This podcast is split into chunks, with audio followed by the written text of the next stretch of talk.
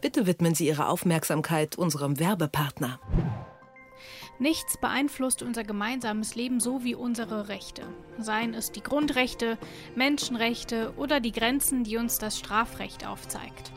Sie sind das, was unseren Rechtsstaat zusammenhält. Im neuen Podcast Recht so vom Bundesministerium der Justiz und für Verbraucherschutz schauen wir mal genauer, was das denn nun ist, dieser Rechtsstaat. Welche Antworten findet unsere Demokratie? Darüber spreche ich in Recht so unter anderem mit der Bundesverfassungsrichterin Susanne Bär, der Bundesjustizministerin Christine Lambrecht oder auch mit der Geschäftsführerin von Hate Aid Annalena von Hodenberg. Den Podcast Recht so findet ihr überall dort, wo es Podcasts gibt und unter bmjv.de slash recht recht so.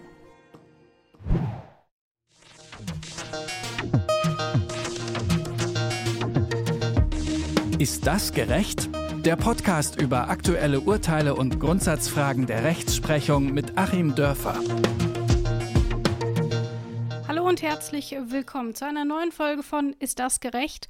Mein Name ist Rabea Schlotz und heute spreche ich darüber, ob eigentlich Unwissenheit nun wirklich vor Strafe schützt oder eben nicht. Mit wem spreche ich darüber? Natürlich mit dem Rechtsanwalt Achim Dörfer. Ich sage Hallo Achim und Grüße nach Göttingen. Hallo Rabea und Grüße nach Leipzig. Achim, in der letzten Folge haben wir über das BEA gesprochen, das besondere elektronische Anwaltspostfach. Wir haben darüber gesprochen, dass ihr es aktuell passiv nutzen müsst, ähm, aktiv noch nicht, aber das kommt noch. Das heißt, es war ein ähm, Thema, das sehr aus deiner Anwaltsbubble herausgekommen ist. Heute bewegen wir uns mal an eine andere Blase, nämlich in die vor Gericht. Wir wollen heute mal darüber sprechen, was es eigentlich mit Schuld auf sich hat, wann man denn tatsächlich als Täter oder Täterin Schuld auf sich nimmt und wann das eben vielleicht in einigen Ausnahmefällen nicht der Fall ist. Eines der Stichworte, über das wir heute sprechen wollen, ist dabei der sogenannte Verbotsirrtum, also die fehlende Verbotskenntnis. Wie kann ich das denn als Laie zusammenfassen? Ich wusste nicht, dass irgendwas strafbar ist, mache es und dann gehe ich schuldlos oder straffrei aus? Geht das? Kann ich mir irgendwie nicht vorstellen, dass das so funktioniert. Ja, so einfach kann man sich das nicht zurechtlegen. Äh, da gibt es natürlich schon gewisse Anforderungen. Man muss diesen Irrtum auch nicht vermeiden können. So formuliert es das Gesetz. Ähm, es wird also schon erwartet, dass ich, so lernt man es dann im Studium, so in der Laiensphäre mir Gedanken darüber mache, ob das jetzt okay ist, äh, was ich tue, oder ob das nicht okay ist. Das heißt, mhm. ich muss also nicht den ähm, genauen Wortlaut des Strafgesetzbuches an der Stelle kennen, ähm, aber mir sollte dann eigentlich schon klar sein, dass es nicht okay ist, jemand mit der Faust ins Gesicht zu schlagen. So, wenn ich dann nachher sage, äh, ja, das wusste ich jetzt nicht, ich kenne den Gesetzestext nicht, mm, und sowas hört man tatsächlich so an der einen oder anderen Stelle, insbesondere dort, wo die Gesetze sehr technisch werden, ähm, wie im Steuerrecht, wie im Umweltrecht, wie im Bereich des Arbeitsrechts zum Beispiel da ist es tatsächlich manchmal ein bisschen schwierig und dann gibt es aber die Tendenz, ähm, sich das, die Dinge so zurechtzulegen, dass man äh, für sich eigentlich so eine Vorschrift formuliert, nach der das noch ganz okay wäre. Mhm. Ähm, und das kann man aber eigentlich an der Stelle nicht, sondern man muss wirklich drüber nachdenken, ist das vielleicht doch nicht okay? Und wenn man zu dem Schluss kommt, naja, es ist möglicherweise doch nicht okay, beziehungsweise wenn der Richter nachher zu dem Schluss kommt, man hätte an der Stelle erkennen müssen, dass es eigentlich doch nicht okay ist, selbst wenn man die ganzen Technizitäten nicht kennt, dann ist der Verbotsirrtum eben vermeidbar gewesen an der Stelle und dann spielt er keine Rolle. Es gibt ja eben diesen vermeidbaren Verbotsirrtum, das ist der, den wir eben besprochen haben. Es gibt aber auch noch den unvermeidbaren Verbotsirrtum. So, das sind die beiden Regelungen, die es gibt. Und wenn ich es richtig verstehe, kann der vermeidbare Verbotsirrtum zumindest mal für eine Schuld Minderung führen oder auch einer Strafmilderung dann, dann fällt das Ganze vielleicht nicht ganz so schlimm aus. Ähm, aber bei diesem, bei diesem unvermeidbaren Verbotsirrtum, da kann es tatsächlich sogar zu einer Straffreiheit kommen. Ich möchte mal ein Beispiel nennen und du sagst mir, ob das ein gutes Beispiel ist oder ob ich in meiner Idee mal wieder irgendwie ein bisschen daneben gegriffen habe. Du hast eben das Steuerrecht angesprochen. Ich mache meine Steuer und ich fülle das Formular falsch aus, aber unwissentlich falsch. Ich komme auch nicht auf die Idee, weil ich keine Ahnung davon habe, dass ich hier vielleicht gerade aus Versehen Steuern hinterziehe. Wäre das so ein unvermeidbarer Verbotsirrtum, einfach weil mir schlicht überhaupt nicht in den Sinn kommt, dass ähm, das, was ich hier gerade eingetragen habe, grob falsch ist und dann auch im letzten Endes ähm, strafbar? Also es müsste dann schon so sein, das ist also grundsätzlich mal denkbar in der äh, Konstellation. Aber da müsste es dann schon so sein, wenn ich jetzt mal so dieses Steuerformular durchdenke, dass ich vielleicht, äh, sagen wir mal, eine, eine außergewöhnliche Belastung von einem äh, Fall ausgegangen für mich, äh, bin für mich, dass es einen, einen Fall der außergewöhnlichen Belastung gab. Also dort, wo ich für Gesundheitsvorsorge zum Beispiel sehr, sehr viel Geld äh, bezahlen musste. Und mhm.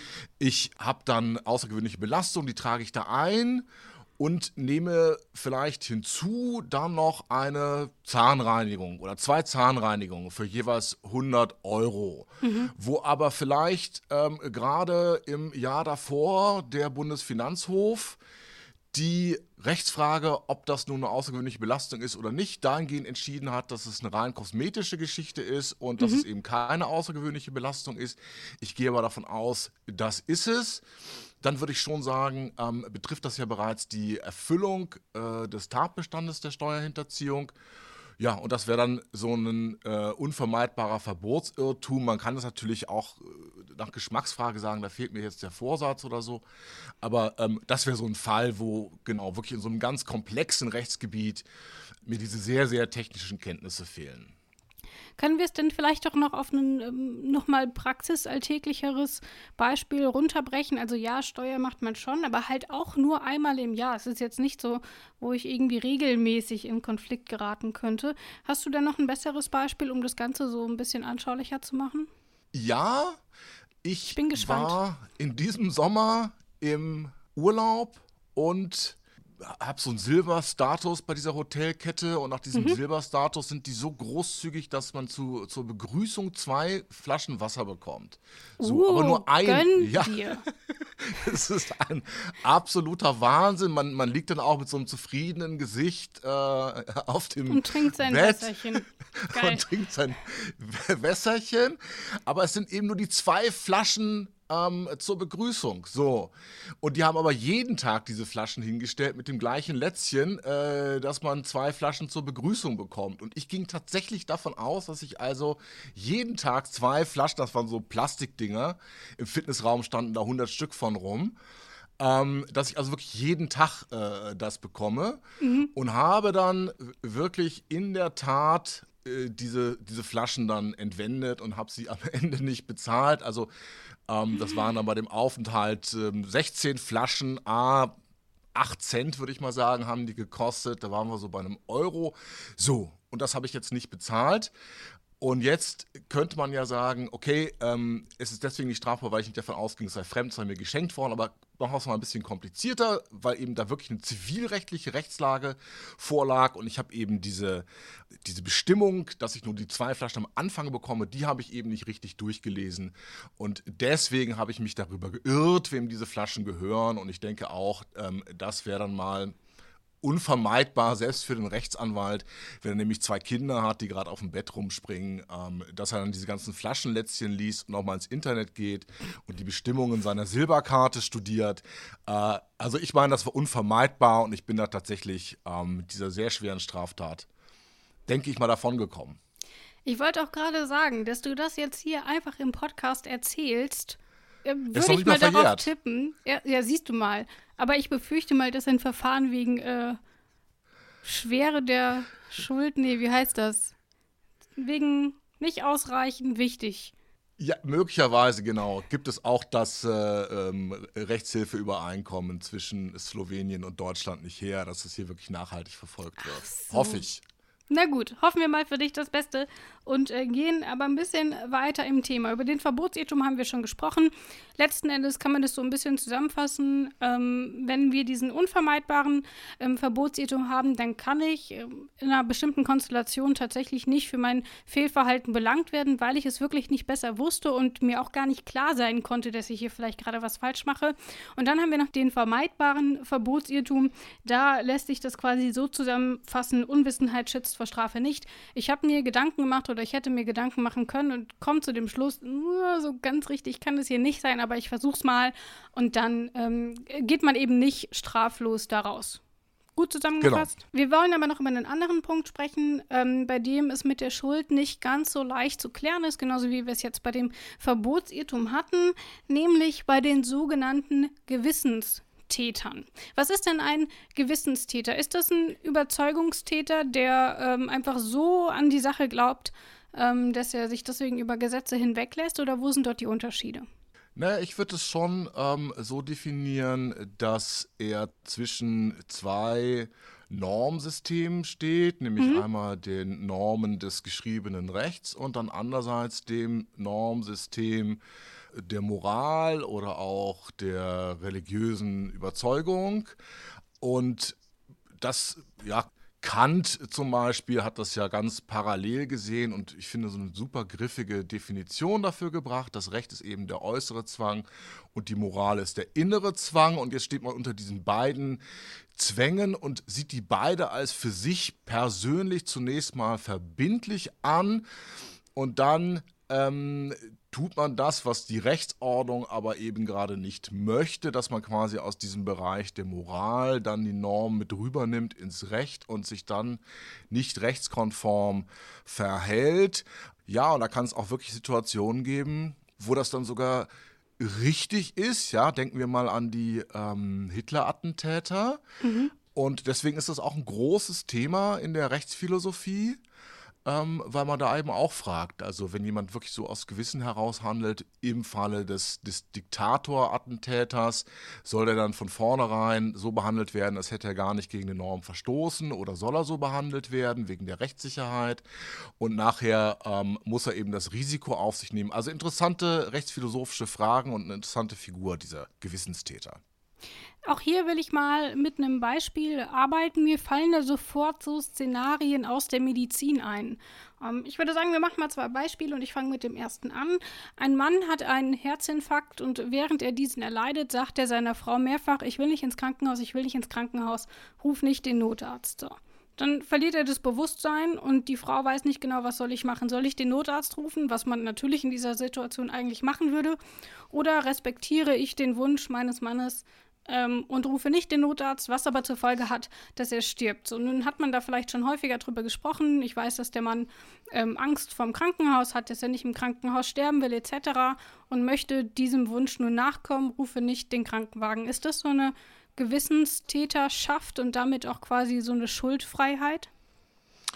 Ich würde es an der Stelle vielleicht noch mal ein bisschen ähm, zuspitzen. Also mhm. Gewissenstäterhaft und Schuldfreiheit, das ist ja gerade das Problem, aber kommen wir gleich dazu. Wenn der Mann vorher das äh, öfters erzählt hat oder gar ein Patiententestament hat, dann ist das unproblematisch an der Stelle. Wenn wir aber davon ausgehen, dass er eigentlich im in dem Moment, wo er gar nicht mehr bei Sinnen ist, sowas erzählt und die Frau dann für sich so festlegt, naja, hm, ich überlege jetzt mal selber und wahrscheinlich wäre es für ihn ja auch das Beste und sich an der Stelle so ein bisschen selbst auch zur Herren über Leben und Tod aufschwingt, obwohl sie eigentlich, äh, wir hatten das mal in unserer Sendung zu den Unterlassungsdelikten, eine sogenannte Garantenpflicht zum Handeln hat, obwohl sie eben eigentlich was tun muss, auch noch über die äh, Thematik der unterlassenen Hilfeleistung hinaus. Genau, hier also vielleicht der Aspekt mit der Garantenstellung, das liegt daran, dass die beiden ähm, verheiratet, verpartnert sind ähm, und sie deswegen so eine gewisse Fürsorgepflicht auch für ihren Partner hat, genauso wie umgekehrt. Genau. Genau, hm, genau. Also sie, sie wäre wirklich zum Handeln angehalten. Und jetzt ähm, in so einer etwas unklaren Rechtslage nimmt sie so diese, diese Normen aus ihrem eigenen Moralsystem und sagt sich vielleicht, naja, also wenn ich an seiner Stelle wäre, dann würde ich ja auch nicht ins Krankenhaus und äh, das ist für ihn schon das Beste und ich habe moralisch äh, in meinem Wertesystem habe ich die und die Vorstellung vom Sterben äh, und vom Krankenhaus und nimmt jetzt ihre eigenen Dinge da rein und ähm, unterläuft damit eben äh, ihre Rechtspflichten. Und äh, dann bleibt es natürlich bei den Rechtspflichten. Das ist ja ganz wichtig im Rechtsstaat, ähm, weil wir nur so Rechtssicherheit haben, wenn jeder für sich entscheiden könnte, wie er nun einschränkend die Norm nach irgendwelchen religiösen äh, oder moralischen Vorstellungen gerne auslegen möchte. Ähm, nein, das geht nicht. Es bleibt erstmal bei diesen Rechtspflichten und man kann dann eben hinten raus bei der Strafzumessung, ähm, bei der Schuld dann eben nochmal fragen, ob man das Ganze dann schuldmindernd ansieht, ob man sozusagen die strafrechtliche Vorwerfbarkeit äh, an der Stelle geringer sieht, weil sich eben diese Person im Konflikt zweier Normsysteme befunden hat. Ich will noch auf ein zweites Beispiel eingehen, auch aus der Medizin, aber diesmal quasi ein bisschen umgekehrt. Ähm, und zwar haben wir eine Patientin, die aus religiösen Gründen die Wiederbelebung oder lebenserhaltende Maßnahmen wie zum Beispiel Blutkonserven verweigert. Und äh, die Ärzte wissen das, ähm, können dann aber in dem Moment, weil es vielleicht eine sehr junge Patientin ist und ähm, sie das Gefühl haben, das können sie nicht verantworten, ähm, leiten sie eben doch solche Maßnahmen ein und retten ähm, der jungen Frau dadurch das Leben. Ist das ein Beispiel, wo das vielleicht noch mal ein bisschen besser zutrifft als bei dem vorherigen? Ja, ist ein super guter Fall. Ha. Ähm, ha. Meine Güte, ja, du. Äh, auch mal bald, einen Treffer, äh, ne? Kriegst du so, ja, du kriegst, glaube ich, mal so, so ein paar Semester, äh, kriegst du, glaube ich, geschenkt, falls du dich doch mal entscheiden solltest, Jura zu studieren. Alles klar. Ähm, so, also ist deswegen ein ganz interessanter Fall, weil ähm, man würde jetzt erstmal denken, naja, das ist okay, müssen die doch machen, die müssen doch ihr Leben retten. Nein, es ist so, das wird den Juristen immer sehr übel genommen von den Ärzten. Natürlich ist jeder ärztliche Eingriff zunächst mal tatbestandlich eine Körperverletzung. Mhm. So, und ähm, ich kriege ja die Blutkonserven gar nicht in den Körper rein, ohne vorher in den Körper mit einer Nadel nicht ein Loch äh, gebohrt zu haben. So, also eine ganz, ganz klare Körperverletzung. Die Frau hat sich eindeutig dagegen ausgesprochen, also bleibt es auch da bei der Körperverletzung. Und ähm, man würde natürlich hinten raus bei der, bei der Schuld genau sagen, naja, also ähm, in, in dem Falle haben die Ärzte eben auch aus ihrem äh, Moralkodex, aus ihren Moralvorstellungen etwas genommen und das ins Recht rüber transferiert und damit das Recht unterlaufen, dass sie eben gesagt haben, man kann ja so einen jungen Menschen ähm, nicht einfach sterben lassen.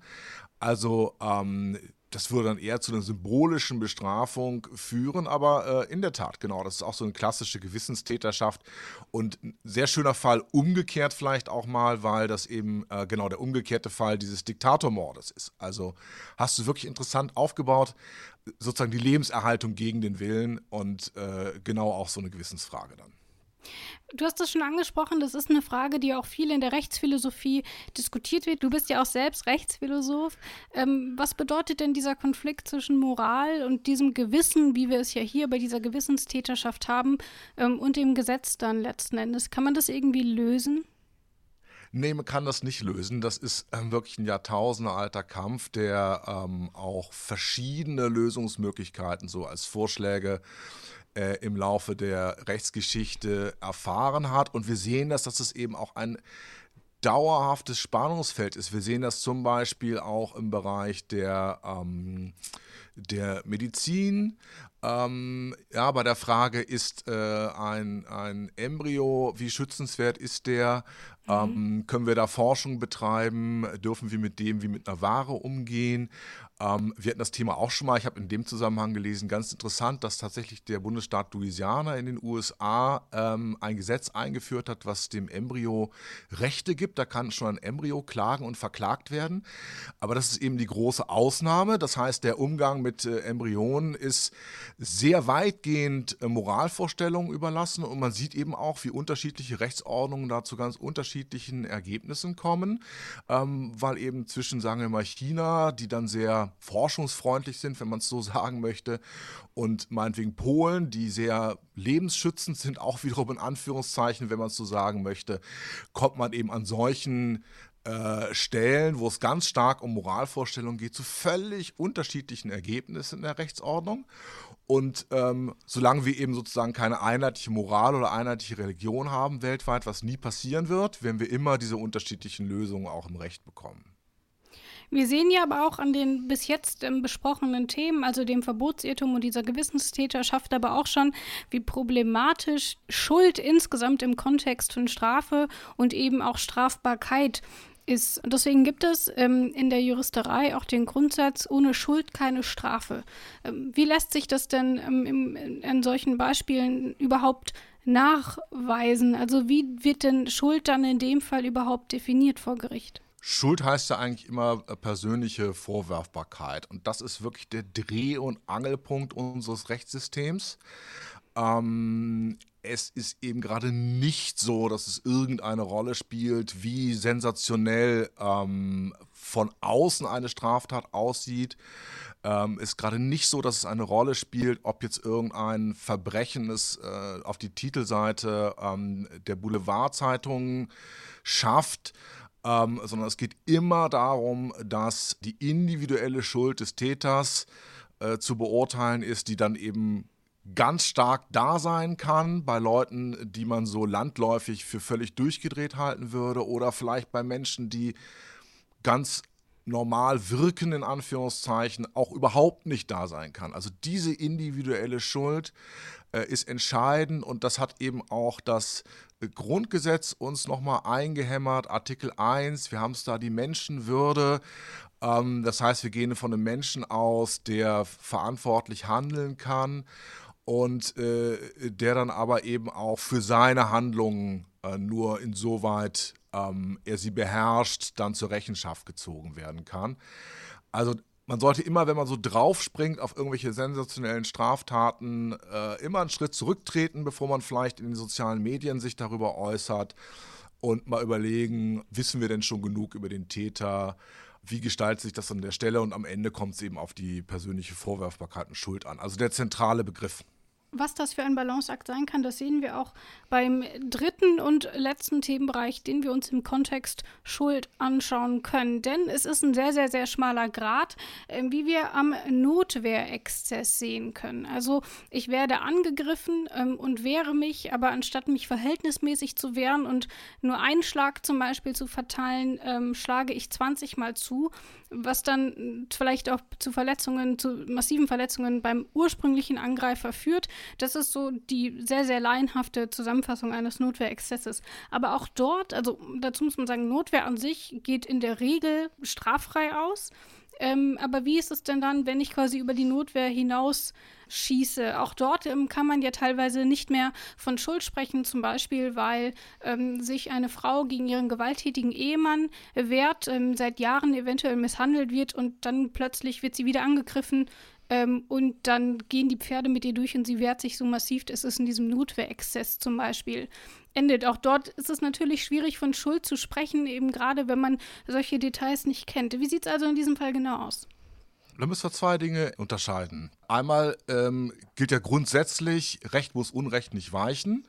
Mhm. Und ähm, ich kann also durchaus auch mit härteren Mitteln mein eigenes Rechtsgut verteidigen, als in das eingegriffen wird. Also wenn jemand mir versucht, das wegzunehmen, ähm, darf ich eine Körperverletzung begehen. Oder wenn jemand versucht, ähm, in mein Haus einzudringen und einen Hausfriedensbruch zu begehen, was ja erstmal so ein Bagatelldelikt ist, kann ich da trotzdem äh, körperlich sehr, sehr massiv werden.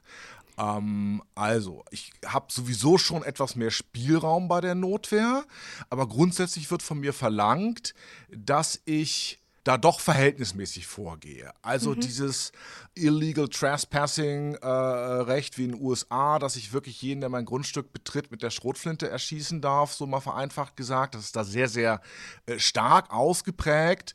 Das gibt es hier nicht. Wir hatten eben auch die Fälle, äh, nicht, der, der ähm, Grundstücksbesitzer, die äh, Kinder die Kirschen geklaut haben, dann mit dem Luftgewehr beschossen haben oder so. Das ist äh, völlig unverhältnismäßig, da geht es dann nicht. Aber ich kann eben schon über das Rechtsgut hinausgehen bis an die Grenze der Verhältnismäßigkeit. So, und jetzt kommt der nächste Schritt, dass ich die Grenze zur Verhältnismäßigkeit überschreite. Das wäre dann äh, zum Beispiel, wenn ich körperverletzungsmäßig angegriffen werde, äh, wie in deinem Beispiel, äh, wir es mal so, dass es vielleicht gar nicht eine gar nicht so schwere Körperverletzung in dem Moment ist. Die Notwehr muss ja immer in dem Moment ausgeübt werden. Mhm. Kann nicht für vergangene Dinge ausgeübt werden, sagen wir, das ist eine etwas leichtere Körperverletzung und das Opfer antwortet dann mit einer Körperverletzung, die tödliche Folgen hat. Mhm dann wäre die Verhältnismäßigkeit an der Stelle überschritten und ähm, es ist die Rechtfertigung äh, dann nicht mehr gegeben. Es sei denn, jetzt kommen wir zum Notwehrexzess. Es ist eben äh, durch den Notwehrexzess äh, gedeckt, durch die äh, Vorschrift dazu. Ähm, aber dann brauche ich eine ganz bestimmte ähm, psychische Grundlage für diese Überschreitung. Und ähm, da gibt es so dieses, den asthenischen und den sthenischen Effekt. Also ich, es muss ein asthenischer Effekt sein, was auch immer das heißt. Ich grübel gerade in meinen Gräkumsrechten äh, herum. Aber im Ergebnis bedeutet es Verwirrung, Furcht oder Schrecken, also so Dinge, Emotionen, von denen ich überwältigt werde und eben gerade nicht Wut oder Hass, die sozusagen so ein kühles, äh, jetzt mache ich den fertig, äh, beinhalten. Also ich muss im Grunde von Sinnen sein und dann diesen Notwehrexzess begehen, wenn ich hingegen äh, eigentlich noch überlegt bin und dann aber nur aus besonders großer Abneigung heraus das tue, dann äh, bin ich doch nicht straffrei und äh, ich finde, das kann man ja ganz gut nachvollziehen, dass natürlich zwischen der Person, die in völliger Panik sich da über alle Maßen wehrt, wie jetzt in deinem Beispiel, dass zwischen dieser Person und der anderen Person, äh, die dann vielleicht sagt, so jetzt ist mal der Zeitpunkt gekommen, hier alle Rechnungen zu begleichen und ich tarne das jetzt mal einfach als Notwehr, äh, dass dazwischen eben Unterschied bestehen muss. An diesen Beispielen sieht man ja, es ist gar nicht so leicht zwischen Schuld und Unschuld tatsächlich ähm, zu unterscheiden und es ist eben deutlich komplexer und das schlägt sich dann natürlich auch in der absolut juristischen Praxis nieder, wenn es nämlich darum geht zu entscheiden, ob jemand schuldig oder unschuldig ist. Was das alles bedeutet, was Schuld bedeutet und was das dann auch für den Strafprozess bedeuten kann, darüber habe ich heute mit Rechtsanwalt Achim Dörfer gesprochen. Ich sage vielen Dank, Achim, vielen Dank fürs Gespräch. Vielen Dank, Rabea. Und damit war es das auch schon wieder für heute. Wer diesen Podcast nie wieder verpassen will, der darf ihn abonnieren. Das könnt ihr überall dort machen, wo ihr eben Podcasts hört. Zum Beispiel bei Spotify, aber natürlich auch auf der Website von detektor.fm. Mein Name ist Rabia Schlotz und ich sage Tschüss, bis zum nächsten Mal. Tschüss auch von mir. Ist das gerecht? Der Podcast über aktuelle Urteile und Grundsatzfragen der Rechtsprechung mit Achim Dörfer.